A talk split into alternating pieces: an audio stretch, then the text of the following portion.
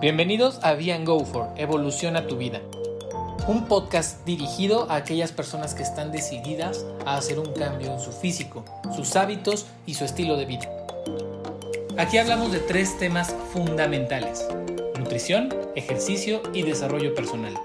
No solo podrás aplicarlo a tu cambio físico, sino a todo tu estilo de vida de manera práctica y sencilla. ¿Estás listo? Ven con nosotros y evoluciona tu vida.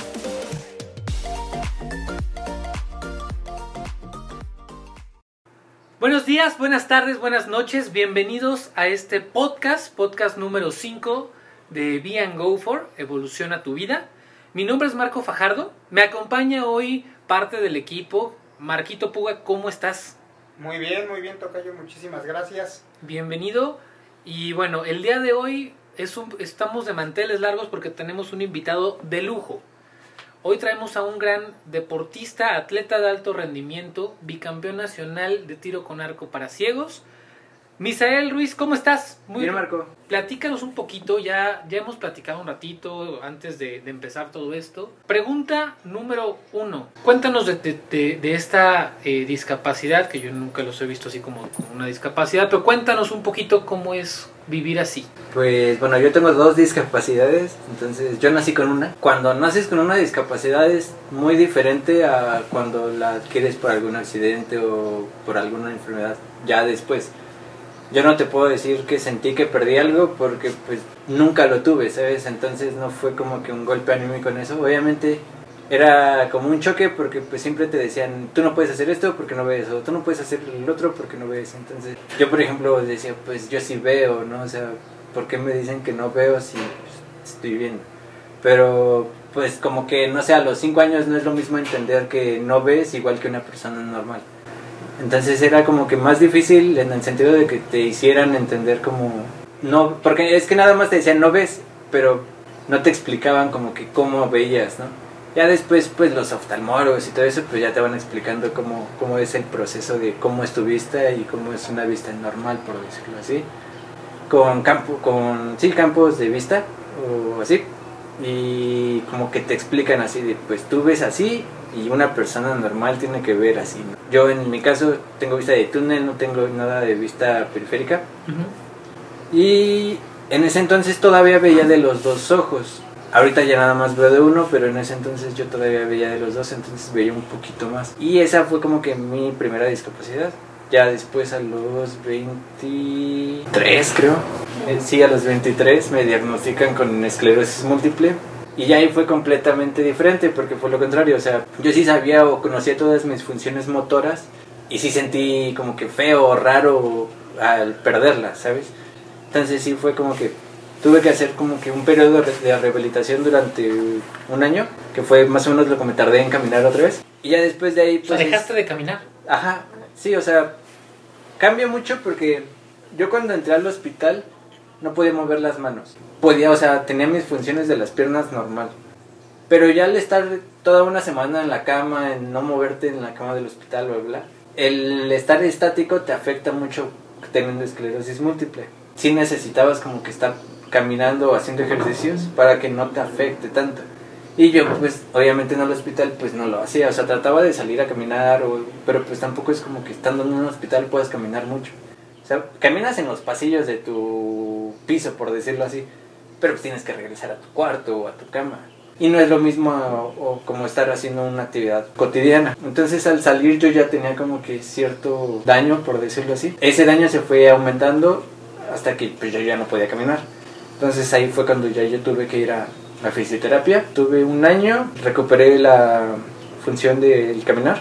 Se supone que tenía que seguir con la rehabilitación de motora fina para los movimientos de las manos, de los dedos y todo eso. Pero a mí me da flojera porque pues en una rehabilitación de motora fina sí era como pues estar jugando con las plastilinas Play-Doh, coloreando, dibujando. Entonces a mí me estresaba como que muchas cosas que pues no pudiera ni siquiera hacer como una línea derechita o hacer como una figura. Me estresaba, ¿no? Entonces obviamente yo la iba dejando por estrés, la iba, me iba rezagando como que no me gustaba hacer esa rehabilitación y pues yo la dejaba de hacer. Entonces esa rehabilitación me tardé tres años en terminarla, pero por lo mismo, porque la motora fina es mucho más... Compleja. Sí, es mucho más compleja que pues hacer las rehabilitaciones para las piernas y volver a, a caminar. Y pues igual fue un proceso, o sea, usé primero andadera, luego de la andadera usé bastón, que pues ahí sigue. Y después de mi bastón ya fue como, ya regresé a caminar ya sin el apoyo de nada. Por ejemplo, a mí me afecta el sol, el calor, es como que la fatiga, me fatiga además. Entonces, por ejemplo, ahorita este clima, pues a mí me cuesta trabajo. Calor, el estar a 30 grados, el, no sé, o sea, el tener que salir o así. Hacer como una actividad física, por ejemplo, sí sería como, se me complica mucho. es más pesado para ti. Y por ejemplo, yo ahorita en tiro con arco, pues estoy, me canso más porque estoy en el aire libre con el sol arriba de mí, no hay un techo, no hay nada, o sí es como que complicado. Y me fatigo muchísimo más que cuando estaba jugando en una duela con techo todo tapado, o sea, no es la misma, como que las mismas condiciones ambientales y obviamente me fatigo más, pero pues cuando termino, no sé, o sea, llego, me baño, me acuesto y ya no vuelvo a hacer nada hasta el día siguiente, que tengo que volver a competir, pero sí es como que tengo que estar fijándome mucho en el clima o en el tiempo que, que esté haciendo en ese momento. Oye, Misa, ¿y a qué edad te empezó a llamar la atención el, el querer hacer deporte? ¿De dónde nació? ¿Quién te motivó a todo esto? Pues desde niño me ha gustado, o sea, por ejemplo, ¿Tus papás hacen ejercicio? Sí, mis pap- bueno, mi papá sí hace mucho ejercicio y creo que hace más que yo. Entonces, este, pues siempre, ¿no? O sea, mi papá, por ejemplo, jugaba en un equipo de fútbol de su trabajo, ¿no? Por un, un tiempo. O sea, a mí siempre me gustó el fútbol. Pues mi papá dejó de jugar porque pues, ya no era tu hobby preferido, pero a mí me seguía gustando el fútbol. Yo estuve en fuerzas básicas del Necaxa y pasé las pruebas menos la médica. En, la médica se dieron cuenta que yo nunca informé que no veía bien. Entonces, al, al hacer la prueba médica, pues el doctor se dio cuenta que yo no veía bien y me dijeron que pues yo no podía estar jugando ahí, ¿no? O sea, que me podían regresar a jugar a una filial y ya, pero como tal jugando en las fuerzas básicas, no. Yo tengo una pregunta ahí. ¿Cómo, ¿Cuál es el impacto psicológico cuando tú sabes que tienes capacidad? O sea, tú como atleta sabes que tienes capacidad y el amor por algún deporte y de repente que te digan, pues mira, tienes las condiciones y todo. ¿Cómo se sobrepone un atleta a ese tipo de pues, es de que depende, de porque por ejemplo yo estaba como muy aferrado a querer hacer deporte convencional, digo, o sea, digo, en ese entonces todavía no había fútbol por así en México, pero por ejemplo a mí me dijeron, en el, el mismo Necaxa, en las fuerzas básicas, a nosotros nos dijeron, pues aquí no puedes, pero en Pumas hay un depor hay una... Modalidad. Ajá, o sea, hay una modalidad de deporte adaptado, ¿no? Puedes jugar fútbol ahí. Entonces, pues yo fui, pero en ese entonces el fútbol que se hacía para personas con discapacidad en la UNAM era para personas con síndrome de Down. Ok. Entonces a mí me dijeron, sí, pues tú si tienes una discapacidad puedes jugar, pero pues esta es una liga de, de chicos con síndrome de Down, ¿no? O sea, como que tampoco podías jugar ahí porque Claro, no, tenías- tampoco las características, claro. ajá, sí, o sea, no dabas la, como la clasificación no la médica. clasificación médica, exacto. Entonces a mí me dijeron, no, pues sigue jugando, o sea, te estamos dando la oportunidad de que pues puedas seguir jugando en, en la filial del Necaxa, o sea, sin problema, ¿no? Pero pues ya cuando, no sé, cuando ya habías logrado llegar como que a un, un lugar que dijeras, estoy en las fuerzas básicas de un equipo, es como que pues ya no quieres llegar, regresar a jugar a, la filial, claro. ¿sabes? sí. Entonces, digo, o sea, la oportunidad de seguir jugando, pues la tenía, ¿no? Con mi equipo y bla, bla, bla. Ya, yo no la quise tomar o... Y me fui a otro deporte que era Igual y Malama. Digo, la maestra sabía que yo no tenía las condiciones como médica. Entonces a mí ella siempre me ponía nada más a hacer formas. Pero era aburrido porque pues yo veía a mis compañeros que hacían combate y combate y combate y combate y pues iban subiendo de, de cinta, ¿no? Y yo hacía las, el cambio de cinta por examen nada más de, de formas. Y pues no era como que me llamara tanto la atención nada más estar haciendo formas, porque pues, Muy Lua Ajá. Moana. Yo, pues yo quería combatir como mis compañeros, ¿no? Y, y ya, creo que ahí también nada más combatí una vez, pero ya después me arrepentí porque sí fui yo, como que iba muy rápido el otro. una rastriza. sí, yo no lo podía, sí, no lo podía ver. A la velocidad a la que él estaba peleando, pues yo no veía. Entonces sí fue como de, ah, Ya entendí que por aquí no es. Ajá, Sí. pero o sea, desde niño me ha gustado el deporte y te digo, o sea, fue más como que de mi parte aferrarme a practicar deporte convencional, porque decía, porque todos me decían, es que tú no puedes, o sea, puedes practicar deporte adaptado o deporte paralímpico. Y pues yo decía, no, o sea, sí puedo. Pero pues no, o sea, ya después se entiende, si ya con el paso del tiempo comprendes que tienes que dejar de ser tan necio y como que ya aceptar tu realidad de que pues realmente no puedes a, a, un gran nivel, por decirlo así. Y si realmente te interesaba el deporte o practicar deporte, pues tenías que hacerlo como que de la manera correcta o de la manera que lo podías practicar realmente. Cuando terminé mi rehabilitación, me acerqué a la Federación de Ciegos. En la Federación de Ciegos me dieron una lista de opciones de deportivas, opciones deportivas donde podías ahí y incursionar. ya yo escuché, ya yo escogí una y fue lo mismo, o sea, como que regresé a un deporte de contacto porque pues era como que lo que me llamaba la atención, ¿no? Claro. O sea, hay muchos deportes, por ejemplo, como el tenis o el ciclismo, que se practican a nivel internacional, pero en México no se practican porque, eh, bueno, o sea, en cuanto a paralímpico, a de- Ah, para ciegos y Sí. débiles visuales.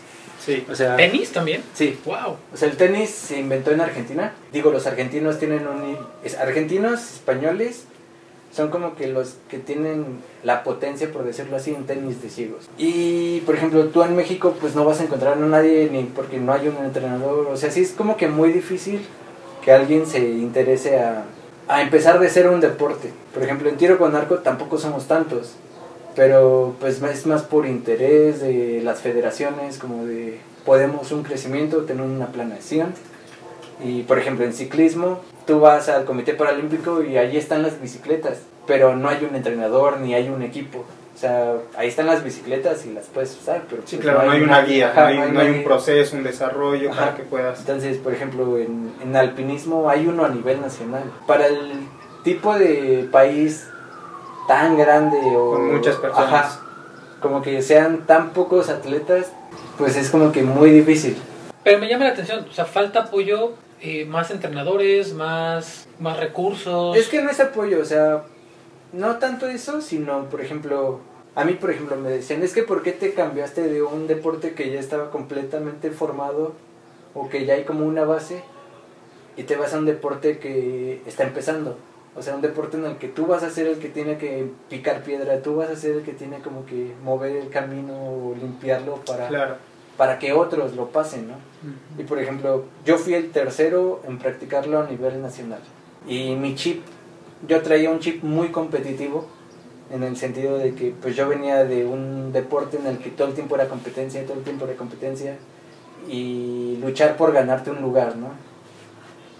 Y los, las dos personas que estaban practicando tiro con arco, pues ellos traían otra mentalidad. Y ellos te lo decían, o sea, yo soy un puente. Yo vengo aquí a quitar las piedras, a mover todo para que las personas que vienen atrás de mí pasen o Claro. sigan este camino. Claro, sí, yo estoy abriendo el camino. Ajá, que ellos no venían tanto con el chip como de competencia, sino de mi nombre va a estar ahí porque yo fui el que abrí el camino, ¿sabes? O sea, y digo, yo les aprendí y como que cambié también un poco mi chip en el sentido de que pues, me relajé porque pues yo venía como que todo era competencia, ajá, sí, claro.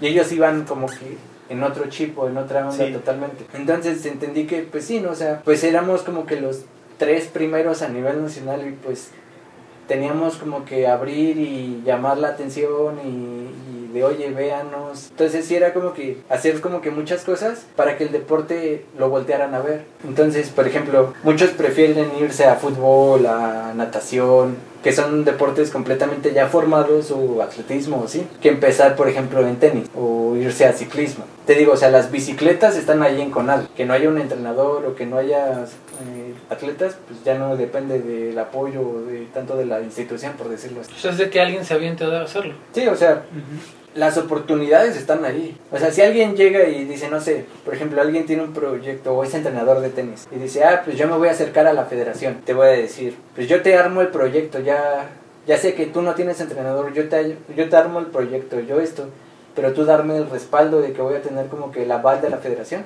Pero Dale. tampoco hay como que alguien que se acerque y haga Claro. eso, ¿no? Claro. Entonces sí es como que un poco de todo, o sea, como que no hay el apoyo por decirlo así y tampoco las intenciones de hacerlo de alguien. Claro. Te digo, o sea, mi entrenador es el que se ha fletado, a por decirlo así, en el sentido de que él, él nos hace las adaptaciones. Ujú. Adaptaciones que podemos comprar, pero pues nos sale mucho más barata hacer una adaptación que comprar una. Y sí, tal vez, o sea, tú vas a nivel internacional y ves sus adaptaciones y no son tan diferentes o hacen lo mismo que la de nosotros costando 10 veces menos. Entonces no es como que necesites gastar tanto o tener como que sí un gasto continuo para lograr un objetivo. Y, y considero también que ha sido una labor importante de su entrenador, por ejemplo, el estar pendiente de saber cómo puedes ayudarle. Esa es una labor del entrenador que muchas veces no, no se le presta atención. Y Misa no nos podrá dejar mentir.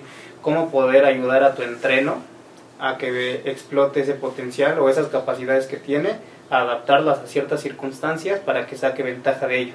Creo que es algo importante y su entrenador merece un aplauso en ese sentido, porque no solo les ha abierto el espacio, sino también les ha dado la, la, la oportunidad de que puedan participar, de que puedan competir y de hacerles ver que esas dificultades, esas carencias, esas limitaciones, pues a veces solo están en tu mente. Eh, aunque clínicamente, médicamente te digan tienes esto, tienes aquello, creo que la parte psicológica es algo que tenemos que aprender de Misael que nos está compartiendo todo esto y te agradecemos Misa por la oportunidad y que nos facilites y a tu familia también el espacio, creo que es algo muy importante. Eh, ¿Por qué, qué, qué quiero destacar aquí? Que Misa no solo, no solo es bi- bicampeón nacional de tiro con arco, ¿no? Para, para ciegos, sino que además durante su, su trayectoria deportiva ha tenido las capacidades para poder desarrollarse en otros deportes, ser competitivo y bueno, prácticamente en algún punto se frenó y le dijeron no puede seguir por aquí, sin embargo su actitud siempre ha predominado y ha salido adelante a pesar de todo.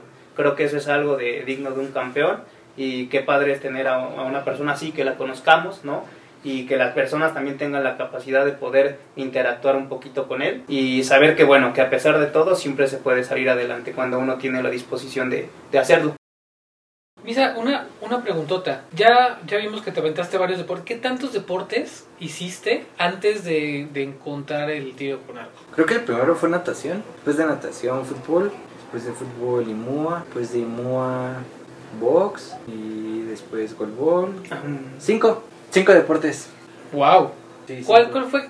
¿Cuál es el deporte que tú hubieras dicho, esto me hubiera encantado? Yo creo que box. El Sí, box. o- Sí, o sea, a mí, a mí es un deporte que, por ejemplo, yo consumo, o sea, disfruto verlo. O sea, hasta los entrenamientos. Hay veces que, por ejemplo, no voy con las mismas ganas a un entrenamiento todos los días, ¿sabes? O sea, hay veces que sí me pesa el ir a entrenar. Y ahí era como que, ah, ya tengo que irme a entrenar y preparar. ¿Qué haces en, esto- en ese momento, y- eh? Cuando, cuando, porque a todos nos pasa, entrenes en el nivel que entrenes, seas entrenador o no, hay días que es como, hace calor, hoy Sí, me no podría quedar, tengo una coca fría en el refri, como, ¿para qué voy? ¿Qué piensas en ese momento? Pues, por ejemplo, aquí me ha pasado mucho que es por las distancias, ¿no? Por ejemplo, antes iba al Comité Paralímpico y me hacía hora y media. Ahorita voy a CU y me hago hora y media. Es mucho de, ah, tengo flojera, no voy a ir a entrenar. Y después así de, no, pues es que sí voy a ir a entrenar porque si no voy a ir a entrenar, o si no voy a entrenar, voy a estar este, todo tieso al día siguiente, ¿no? Y por ejemplo, tú aquí al dejar de entrenar un día, pues al siguiente ya te cuesta mucho como que volver al ritmo. O por lo menos a mí me cuesta mucho llegar y dejar de hacerlo un día, por ejemplo. Y este y al siguiente tirar, no sé, 200 flechas a las 100 ya estoy cansado. Y ya Claro. las y sé que todavía tengo que tirar otras 100. Entonces sí es como de ah, y ya hasta la- lo haces de mala gana o, ya lo haces como que no en el mismo Claro. ánimo. Entonces muchas veces digo, bueno, tengo flojera, pero pues tengo que ir o voy a ir. Entonces es más como que, bueno, tengo que ir. Y por ejemplo, a mí me pasaba mucho que el día que más me daba flojera era el lunes. Pero pues el domingo yo no entrené, el lunes tampoco iba a entrenar. Yo ya sabía que el martes me iba a doler todo, me iba a costar mucho trabajo, entonces decía, no, pues mejor sí voy a entrenar. Y era más como que eso de, no, sí, sí tengo que ir, o aunque no quiera, tengo que ir. O Y, que y tenga es, flojera, hoy es parte de tu estilo de vida. Sí, o sea, ya sé que. Pues es que también como que te acostumbras a que todo te queda lejos o a que ya no es como que te dé flojera ese sentido. Porque pues te vas escuchando música, te duermes un rato, o sea, no es como que todo el tiempo vayas de mal humor en esa hora y media, ¿no? O que todo sea aburrido en esa hora y media. Y ya, por ejemplo, ahorita con el tránsito, tú vas cerca y aún así te haces 40 minutos. Entonces, pues ya, yo ya sé que vaya donde vaya me voy a tardar más de una hora. Creo que en ese sentido nosotros tenemos, digo, en este caso estamos con un atleta de alto rendimiento porque compite, no, pero también para las personas que nosotros eh, estamos en contacto, regularmente mencionamos mucho eh, el tener un sueño claro, el tener metas, tener objetivos definidos, justamente para en este tipo de ocasiones cuando dices, bueno, eh, por ejemplo, el lunes, ¿qué dices, no? Yo creo que el lunes para muchas personas es de, no, pues no, ya, ya vine del, del descanso y todo, pero pues quieres seguir descansando, ¿no? Entonces, activar ese chip pero muchas veces ese chip eh, nos gustaría que, que, le dijeras a las personas que te están escuchando cómo lo alimentas tú. O sea, qué es lo que piensas para decir, o sea, está bien el decir, tengo que, pero realmente el ser humano no tiene que hacer nada si no lo desea.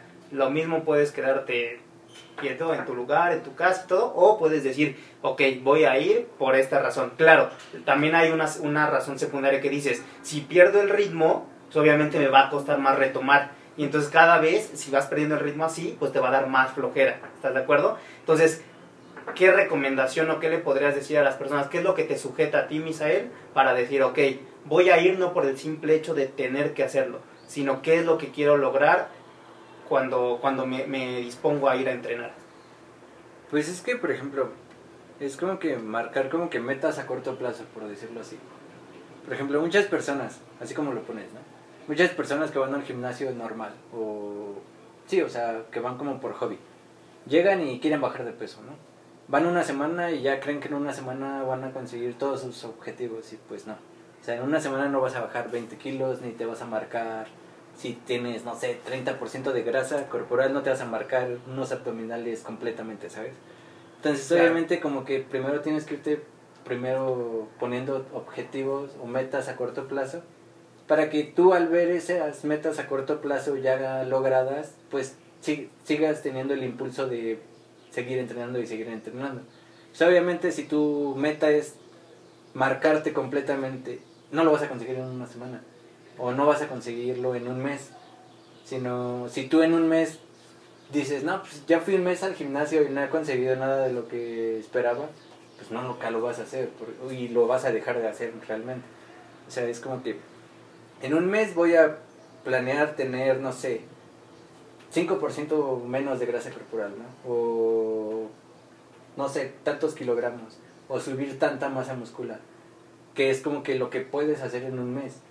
No es como que en un mes vas a conseguir tu objetivo completamente. Y muchas veces como que apuntan muy alto, por decirlo así. No lo consiguen en, en corto plazo. Y ellos mismos en entrenamiento, ajá, se frustran y lo dejan de hacer. O sea, entonces obviamente a corto plazo nunca vas a conseguir tener un cuerpo fitness al 100%. Entonces, yo recomendaría eso, que se marquen metas a corto plazo, las vayan logrando y al verlas logradas, tú obviamente vas a tener hasta más ganas de entrenar o vas a ver como de, ah, ya hice esto en un mes, ¿qué podría hacer en tres? Ah, Perfecto. bueno, ya hice esto en tres, ¿qué podría hacer en un año? Muy bien, muy bien, pues súper importante lo que dice, ¿no, Marquito? Que va completamente en relación a lo que nosotros hacemos. Y creo que lo menciona un atleta, ¿no? Un bicampeón mundial. Yo creo que ahí es donde hay que prestar atención. Él nos habla de procesos, nos habla de un objetivo, nos, nos habla de, de tener metas a corto plazo. Obviamente, conforme empieces a repetir una y otra vez el proceso, que sea constante, tú vas Es a... Lo, es exacto, vas a construir un hábito. hábito. Ajá, exacto. Vas a, a moldear una costumbre, luego la vas a transformar en un hábito y ese hábito también hay que hacerlo madurar. Y conforme vayas tú repitiéndolo constantemente, te vas a ir adaptando y tu cuerpo solito va a decir quiero más y puedo más. ¿no? Y obviamente los resultados van a llenar y van a alimentar esa motivación. Entonces, muchas gracias, Misa. De repente, pues hoy con tantas redes sociales, influencers y demás, Sí. a veces eh, ocasiona chips, ¿no? Que en las personas, sea hombre o sea mujer, de diferentes edades, que quieren alcanzar un objetivo y dicen, oye, pero yo vi a tal persona y no sé ni cómo le hizo, pero resulta que me muestra una imagen de hoy y a los dos semanas, a los, al mes, a los dos meses, pues ya transformó completamente como si hubiera sido algún proceso muy fácil. Entonces realmente creemos que no. O sea, que sobre todo construir el hábito y hacerlo sólido requiere de un proceso y regularmente ese proceso debe de ir acompañado de una guía. En este caso, tú por ejemplo, tienes a tu entrenador, tienes amigos impulsándote, seguramente el apoyo familiar o tus amigos también que, que te motivan y te impulsan para que tú logres los objetivos. Sí, algo que nosotros hacemos, por ejemplo, en el entrenamiento en gimnasio, es una hacer, por ejemplo, nosotros sacamos nuestro peso máximo en cada máquina. Claro. Sacas el 80% de tu peso máximo, lo trabajas durante dos semanas. Después vuelves a sacar pesos máximos, obviamente tú ya aguantas un poco más. Y así vas sacando pesos máximos, trabajas con el 80, vuelves a sacar pesos máximos y trabajas con el 80. Claro. Y vas sacando pesos y pesos y cada vez vas a ir cargando más peso, cada, vas, cada vez vas a tener más fuerza. Y tú vas a ir notando poco a poco esos cambios. Claro, exactamente. Sí, justamente, digo, nosotros tenemos muchos entrenos de gimnasio y justamente es lo que lo hablamos. Eso que tú llamas se llama el rango que estás manejando. Ajá, entonces, sobre ese rango, eh, ¿qué nos quiere decir con esto Misa? Que nos da un ejemplo muy claro que no tiene que ver con su deporte, pero sí en gimnasio. Eh, regularmente estamos adaptados a, a cargar cierto peso. Obviamente hay combinaciones, hay ciertos estímulos y Sí. cada uno es distinto. Pero al momento de tú tener una evaluación, esto, esto lo debe de llevar tu entrenador, tienes una evaluación, cuando ya tienes un objetivo estricto, quizá para al principio a las personas, ¿no? que apenas van en un periodo de adaptación, justamente es eso, acondicionarlas y adaptarlas. Pero si ya están en un periodo donde pueden competir o simplemente ya tienen ciertas costumbres y ciertos hábitos, obviamente el, el registro, el, el cómo llevar a ese entreno cambia, cambia, cambia, no absolutamente, pero sí tienes que tener un control de, de mediciones, ¿no? De sus capacidades, de cómo las ha ido desarrollando, para saber también así qué estímulo tú le puedes brindar para que ese objetivo lo vea cada vez más cerca. Y también que su cuerpo, en, en conjunto con una buena alimentación, Sí, lo eh, soporte. y muchas veces, exacto, y muchas veces suplementación deportiva, soporte e- ese, ese rendimiento, ¿no? Y sobre todo que también articularmente y médicamente tu cuerpo esté en Condiciones. Para poder estar eh, bien, fuerte y sano.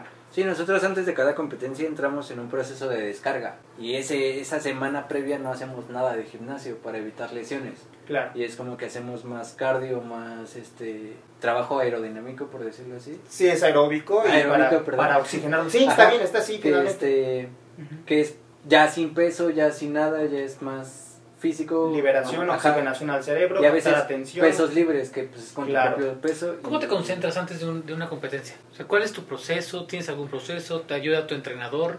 Pues por ejemplo a mí me ayuda mucho mi entrenador y mi novia porque yo me estreso mucho. Entonces como que un día antes estoy como que muy presionado. Va diferente dependiendo como que la situación en la que yo llegué al torneo. Por ejemplo, la primera, mi primer campeonato, pues yo llegué súper relajado, era como que todos estaban estresados y yo venía... Yo tenía tres semanas entrenando en forma. Mi entrenador no me iba a considerar para ese campeonato. Porque me dijo, pues tienes tres semanas entrenando, o sea, no te voy a llevar a un nacional si no vas ¿No vas a preparado Claro. completamente. Entonces yo iba a ese campeonato más a divertirme, más como a disfrutar y así. Entonces yo ahí no tuve nada de, de este... ¿De estrés? No, ajá, como un trabajo previo no hice nada. Y ese campeonato desde el que empezó hasta que terminó, pues como que yo me la pasé súper contento, disfrutando todo el momento, todo el tiempo. Y es como que el campeonato que yo más he disfrutado. Porque es en el que más relajado me he sentido. De ahí en o fuera- sea, ibas literalmente, como se dice, no tenías nada que perder, ibas Ajá, a disfrutar y... Sí, aprender. Ajá, sí, o sea, ahí realmente era como de... Ni siquiera yo esperaba llegar, o sea, yo cuando iban pasando las instancias y yo seguía avanzando, pues yo era como de, ah, wow. Después, padre. Ajá, después estaba en la final y era como de, ah, órale, ya tengo medallas, ¿sabes? Y, Sí, ya aseguré medalla. Ajá, Ahora voy a luchar por el oro. Ajá, y era como de, ah, bueno, este, pues voy a, voy a dar lo máximo, ¿no? Y entonces ya era como de, ya estando en la final era como de, yo ya quería esa medalla, ¿no? Era como de, sí quiero llevarme esa medalla, pero pues yo realmente llegué, sí, a ver qué pasaba. Literalmente. Ajá, el siguiente torneo, pues ya era como que más estrés, Pues ya ibas a Porque- refrendar tu ajá, título, sí, ya, claro. ya el que iba como campeón o el que iba como esa rival a vencer, ajá, Claro. era yo.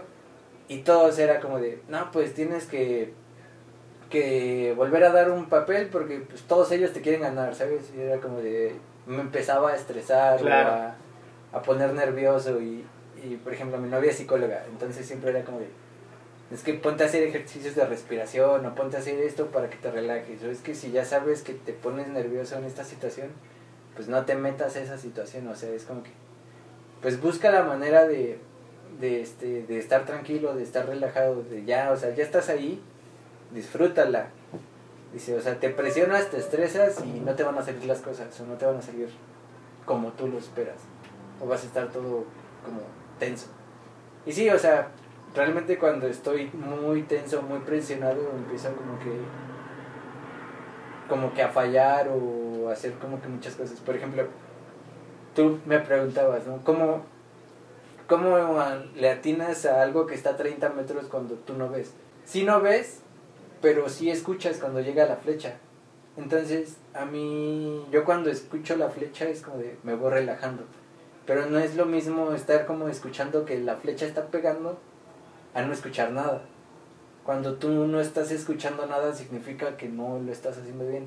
Y por lo mismo de que no veo, no es como si sé si me, se está yendo por arriba, se está yendo por abajo, se está yendo por la derecha o por la izquierda. Entonces no sé como qué hacer o qué corregir.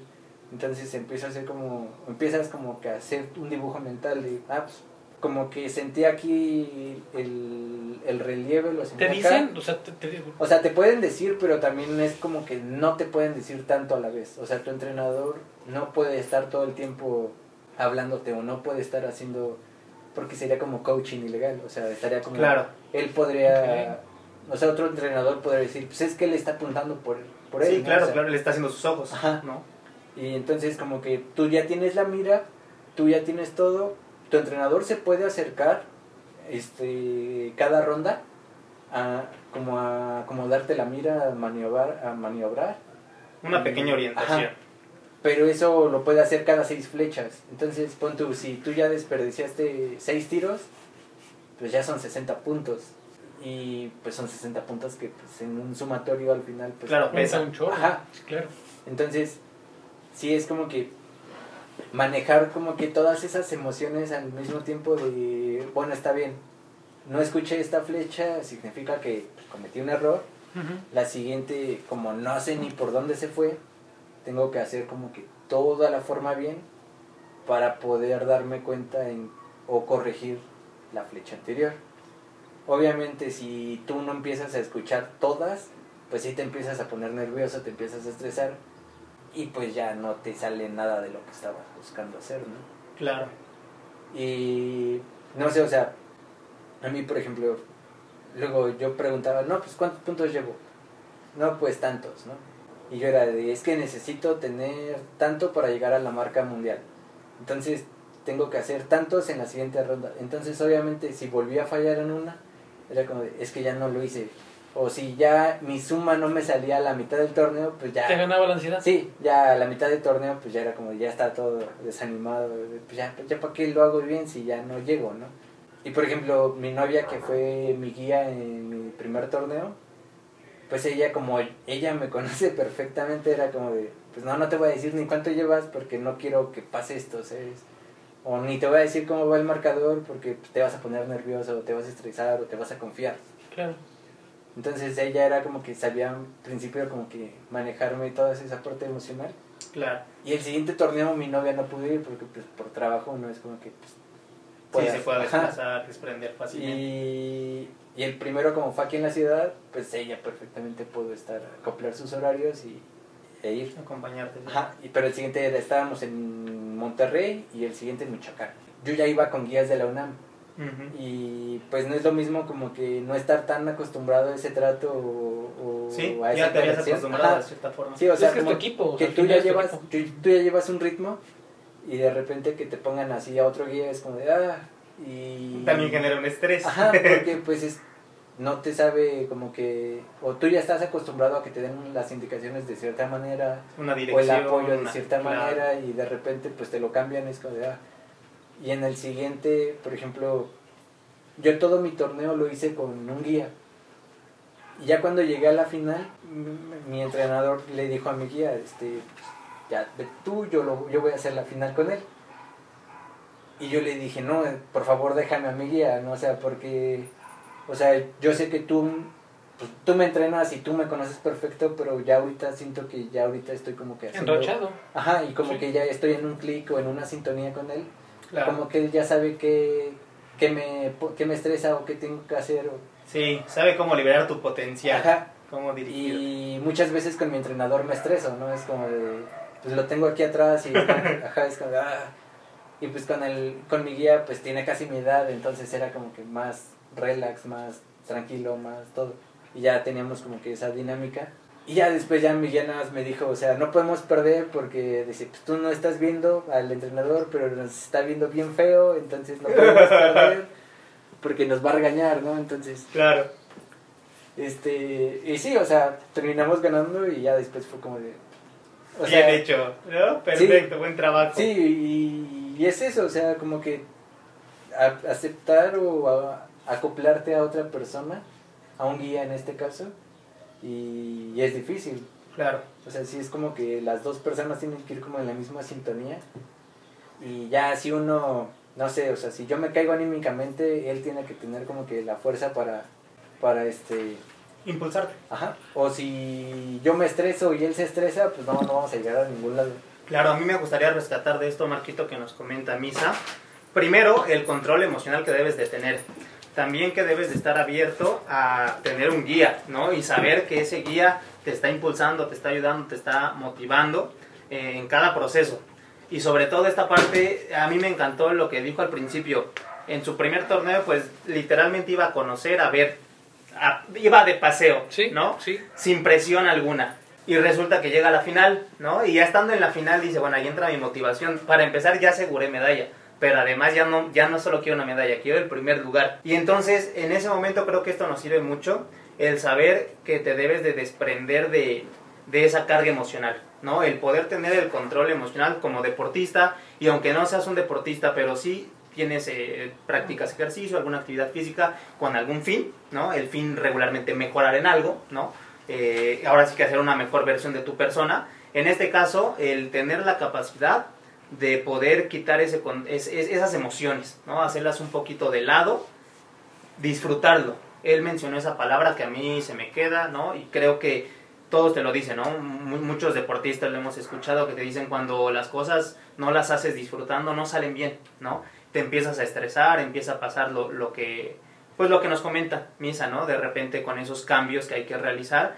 En cambio, cuando estás fluyendo, ¿no? Finalmente creo que la, la, la vida también, no solo en cuestión deportiva, sino en cualquier ámbito que se aplique, se trata de fluir y de disfrutar lo que, lo que haces. Creo que si lo haces con esa intención, eh, es más factible que tengas un beneficio, que tengas un resultado productivo, a, a que si no lo haces y pues lo alejas de eso. Yo me quedaría con eso, si quieres a modo de cierre alguna... Y otra- algo, algo que es bien importante. eh, hablamos de varias, de varias cosas. Hablamos de un equipo. O sea, tú estás en una disciplina que en teoría es Es individual. individual. Pero que está tu entrenador, está, Tu está novia. tu novia. Digo, como que tanto como pareja como tu guía te acompaña. En este caso puede haber otra guía. Pero tienes un equipo. Y algo que dijiste que es bien importante. El equipo lleva una sinergia, lleva una sintonía. Cada uno funge un rol bien importante, ¿no? Y, y eso es lo que muchas veces queremos transmitirles. Los principios que se utilizan para un deporte son solamente una muestra de lo que puedes hacer en tu familia, en, en tus amigos, con un negocio. Es bien claro, si tú tienes un negocio y tienes cierto número de, colaboradores, tienen su función específica y sobre eso hay que darle. Pueden cambiar esas funciones, claro. Así como en, en la casa, eh, no sé, mamá se va a trabajar y papá se queda, o viceversa, o los dos se van y el fin de semana arreglan la casa. ¿Me explico? Pero son principios de éxito que son bien claros y que es importante conocerlos, es importante respetar ese rol y también entender, y la- me, me encantó la situación de, ¿sabes qué? Eres mi entrenador, está poca madre que me quieras ayudar, pero aquí no. En este momento, déjamelo, ya vamos enrachados, ya estamos jugando. Y quizá te pueda ayudar mucho tu entrenador, te puede dar muchos consejos, pero en ese momento la pieza clave para que tú puedas, puedas lograr lo que necesitas era esa persona. Y así en muchas otras partes, en una empresa, en tu familia, tienes que estar en esa, en esa comunicación, en ese contacto. Otra cosa que es bien importante y que a veces nuestro, y, y, va en función del equipo, que nuestros, los entrenos a veces olvidan un poquito, es, tú puedes, sabes que puedes contar con tu entrenador, con tu novia, con tu guía, toda esa parte que forma tu equipo y que te entienden y que también están ahí y que saben que si viene una competencia te pueden saber cómo te vas a poner, pues, si tienes ansiedad, si no, lo que, incluso hasta los, la comida que, que, puedes o no comer, pues te van a ayudar con todo eso, ¿no? Entonces, es bien importante, nosotros en Go somos un equipo para, para, para, las personas que asesoramos, ¿no? Porque así como tienen su health coach, tienen un entrenador, tienen un nutriólogo, que están ahí para que las personas puedan, vaya, apoyarse, ¿no? Si necesitan platicar, si necesitan una dieta de emergencia, ¿no? Oye, ¿sabes qué? Voy a, una fiesta, su dieta de emergencia para ese momento, come esto para que no tengas hambre, para que no, no le des en la torre al proceso que ya estás siguiendo. Platícanos una última cosa. ¿Cuál es tu más grande reto? Día a día, ¿cuál es tu más grande reto? ¿Es, es al competir, al entrenar? ¿Qué es lo que más se te complica a veces? O sea, ya en general. En general, digo, hablando en el, en el ámbito deportivo, pero ¿Qué se te complica? Los traslados, el apoyo, tu familia, tus amigos, tu pareja. ¿Qué es lo que, tanto bueno o malo, qué es lo que, lo que a, a Misael le cuesta más trabajo? Poder compaginar con tus amigos, con tu familia. Con... Cuéntanos eso. En el deporte, por decirlo así, el relajarme de más. Porque muchas veces ya sé que hago bien ciertas cosas o ya sé que tengo cierto nivel y es como de, ah, no voy a perder, o ah, sí voy a poder. Y muchas veces me relajo. Y por ese, por ese relajarme de más, al final termino presionado porque termino sacando el resultado a, bajo presión, ¿no? Es como de, o sea, sí lo logré, pero como que desperdicié mucho tiempo y si siento que si llegara más enfocado y no tan relajado, no tan confiado, haría mejor desempeño. Ajá, desempeño o papel no todo el tiempo puedes estar estresado o no todo el tiempo puedes estar como que tenso, pero tampoco todo el tiempo puedes estar jugando, bromeando, estar relajado, desconcentrado. Ponerte en tono. Ajá, o sea, como que tienes que tener un equilibrio.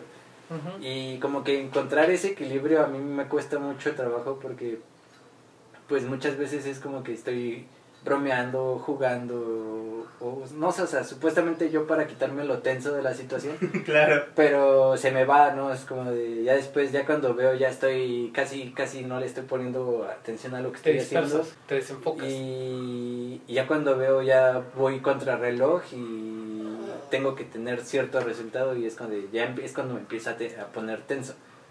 Te digo, o sea, al final lo saco, saco el resultado que iba como esperando pero no de la forma que me gustaría sacarlo, ¿sabes? O sea, también siento que me gustaría algún día sacar un resultado sin terminar ese, o con ese estrés al final de, sí lo hice, pero, pero pues apenas lo hice, ¿no? O apenas y, y di la marca, o apenas hice esto. Y que además yo creo que este tipo de comportamiento es muy digno del mexicano, ¿no? De repente lo decimos, pero brindamos el resultado, ¿no? Sin embargo, a veces dice, si lo di, ¿no? Bajo presión, regularmente trabajamos bien bajo presión damos el resultado. Nos gusta y a veces medianamente nos gusta, pero sabemos que si le diéramos el enfoque correcto, ¿no? Pues imagínate, si así alcanzamos ciertos resultados, yo creo que podríamos facilitar mucho más ese proceso. Y además a veces eh, esto es súper importante porque creo que de repente ese tipo de comportamiento nos ayuda a romper ciertos límites que viven en nuestra mente. Cuando de repente dices, pues yo ya soy bueno, ya, supongamos misa, ¿no? Ya, ya soy campeón, soy el mero bueno, ¿no? No hay ninguno más arriba que yo y, realmente me enfoco y trabajo y todo. Pero cuando realmente te das cuenta que estabas en un punto y llega, supongamos, regularmente alguien que compite a tu par, que te pone ya, ahora sí que a temblar, ¿no? A decir, ah, pues este sí trae también con qué, ¿no?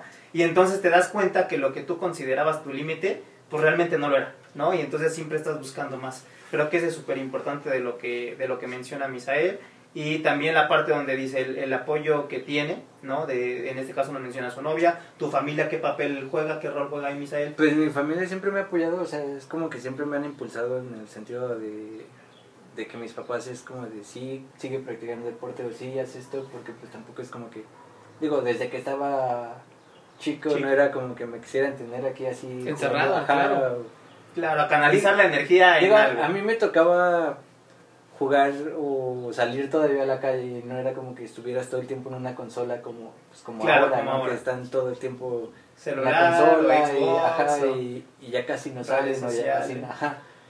y pues a mí siempre era como de no sé, o sea, te digo, ya cuando estaba en la filial de Necaxa iba a entrenar hasta el reclusorio norte Sí, y mi mamá era la que se iba conmigo y los traslados Ajá, hasta o sea, allá, mi mamá era la de pues, vamos porque pues, hasta allá entrenas y juegas en otro lado, pero pues y hasta allá que ajá, claro, sí, sí, sí. O sea, como que ese apoyo, pues yo por parte de mis papás siempre los, lo he tenido.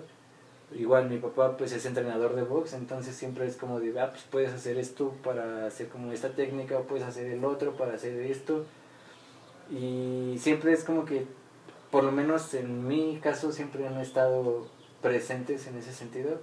Digo, tanto económicamente como moralmente, moralmente, todo. ajá, o sea, y presencia física además. Ajá. Creo que eso es súper importante, el que tengas ese, ese apoyo ¿no? De- de- deportivo y moral y todo, yo sobre, sobre todo yo creo que el moral, de ahí parte todo, para que también alimenten tu espíritu competitivo, estén contigo en cada proceso y finalmente es un gran impulso.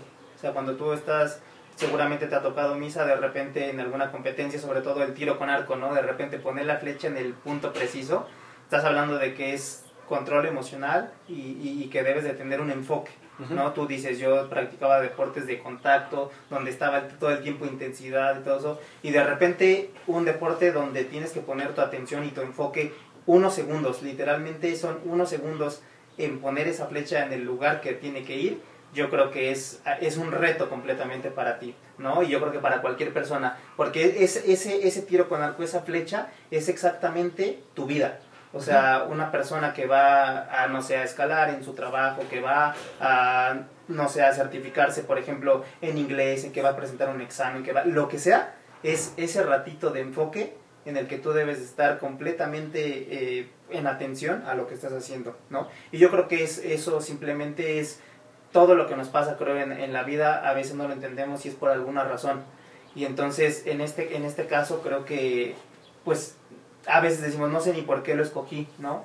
Y regularmente es porque es eso que tú vas escogiendo, que cada uno escoge en su vida, porque todo es una, una decisión, ¿no?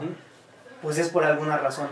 Y creo que eso es lo que te está preparando a ti para lo que vas a vivir más adelante. No sabemos qué es, pero estamos seguros que va a ser algo súper positivo y que así como has en- enfrentado cada adversidad con energía y con entusiasmo, con mucha disposición, creemos que lo vas a seguir haciendo y nos encanta escuchar que hayas tenido el, el apoyo y que ahora tú también brindes apoyo a otras personas, ¿no? Eso, eso es padrísimo. Sí, por ejemplo, yo cuando empecé, pues primero el equipo era súper caro cuando yo no estaba acostumbrado como que invertir tanto, ¿no? Entonces yo, ahí en la UNAM había un arquero que me dijo, yo competía con los arcos de la UNAM, Ok. que eran pues arcos prestados y pues básicos, básicamente, ¿no?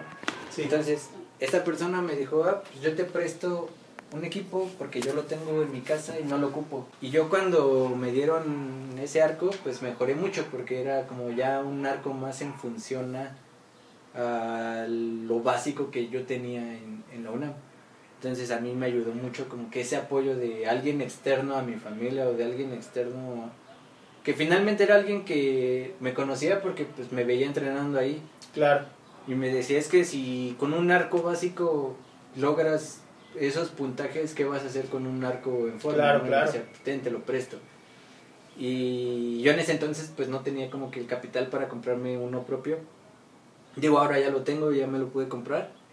Y él me dijo, o sea, cuando lo dejes de- de usar, pues me lo regresas y punto, ¿no? Y sí, se lo regresé y después le dije, va, te lo compro. Y digo, lo compré más por el, el no sé, lo simbólico de que yo con ese arco... Claro, tú ya tenés una conexión. Ajá, de que con ese arco yo obtuve todo y con ese arco fui a un Grand Prix y con ese arco gané mis dos primeros campeonatos. Este arco todavía no lo ocupo en ningún torneo, pero, pero este, pero pues es como, a- lo acabo de comprar y después se cruzó todo esto de la cuarentena, pues no ha tenido como que el uso que, Claro que- tuvo el otro. Que tuvo el otro, ¿no?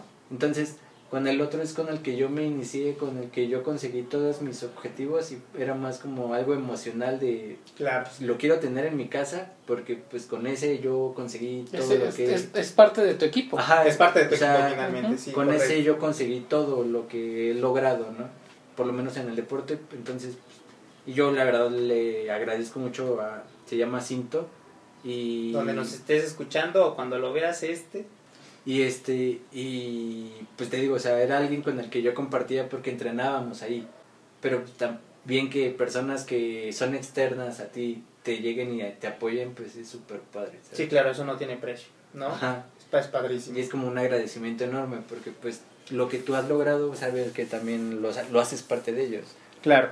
Sí, que finalmente estás brindando frutos y pues es ley de siembra y cosecha, ¿no? Claro. En algún momento estás sembrando algo y también vas a cosechar muchas cuestiones positivas. Sí, ¿no? te digo yo, o sea, yo, yo cuando se lo compré le dije, o sea, yo lo voy a tener guardado porque pues la verdad ahorita no lo voy a usar, pero en el momento de que llegue alguien al equipo y lo necesita, pues, yo le voy a decir, ten, yo te lo presto, y pues porque yo sé lo que era llegar y no tener como que el capital para un, equipo propio. Y como que el saber a- que puedes apoyar a alguien, pues es lo que yo quiero hacer ahora, ¿no? O sea, yo ya viví del lado de que me apoyaron a mí, Ahora yo ya tengo un equipo extra, así que cuando llegue alguien al equipo que se quiere integrar de, de paralímpico, es como de yo te presto esto, pues úsalo Claro. mientras, ¿no? Perfecto, y esa es la mentalidad de un campeón, Marquito, lo hemos platicado muchas veces. Digo, para la gente que de repente se quiere guardar sus conocimientos, sus ideales y demás, creo que pues esencialmente compartir para también uno obtener más beneficios, nunca pensando en obtener un beneficio de ellos, sino simplemente actuar y todo el bien que, que tú haces en algún momento siempre se te regresa y multiplicado. Misael, pues muchas gracias. ¿Algo que quieras agregar? No, síganme en mis redes sociales. ¿Dónde te pueden seguir? En Instagram como misa, bueno, arroba misa guion bajo Ruiz R. Y en Facebook es Misa Ruiz, arquero paralímpico.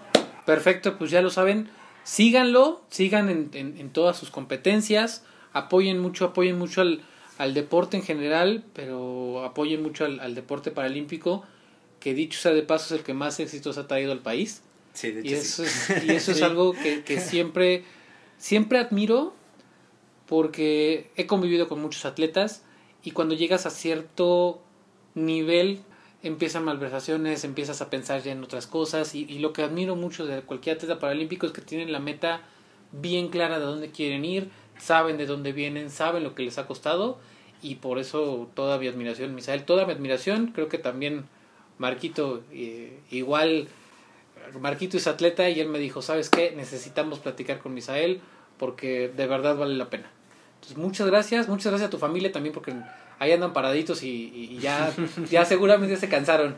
Muchas gracias también por su tiempo. Y Gracias a ustedes, Marco. síganos, eh, síganos en Facebook como Be and Go For, síganos en Instagram como arroba Be and Go For con, A- con AND. Y mi nombre es Marco Fajardo, muchas gracias y nos vemos la próxima semana. Cuídense mucho.